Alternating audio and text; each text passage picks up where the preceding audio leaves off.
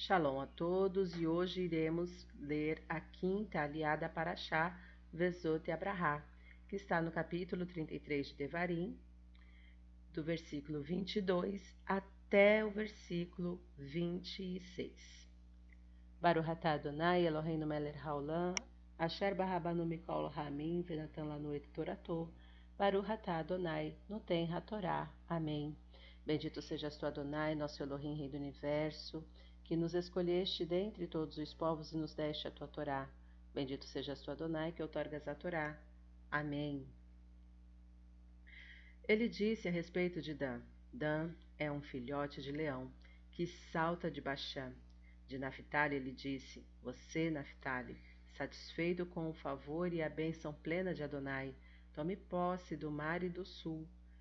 Ele disse sobre Asher: que Asher seja o mais abençoado dos filhos, que ele seja o favorito dentre seus irmãos, e banhe os pés em azeite, que seus ferrolhos sejam de ferro e bronze, e sua força perdure enquanto ele viver. E sua força perdure enquanto ele viver. E Yeshurun, não há ninguém semelhante a Deus, cavalgando pelos céus para ajudá-lo, montado nas nuvens de sua majestade. Amém.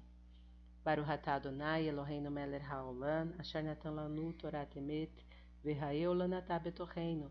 Baruch atah Adonai noten hatorá. Amém. Bendito sejas tu, Adonai, nosso Elohim, Rei do Universo, que nos deste a Torá da verdade e com ela a vida eterna plantaste em nós.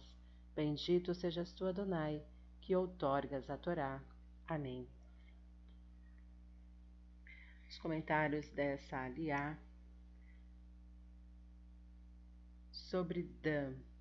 Moisés deseja-lhe força, pois eles habitarão na orla marítima da terra de Israel e estarão sujeitos aos, aos invasores que ataquem pelo mar.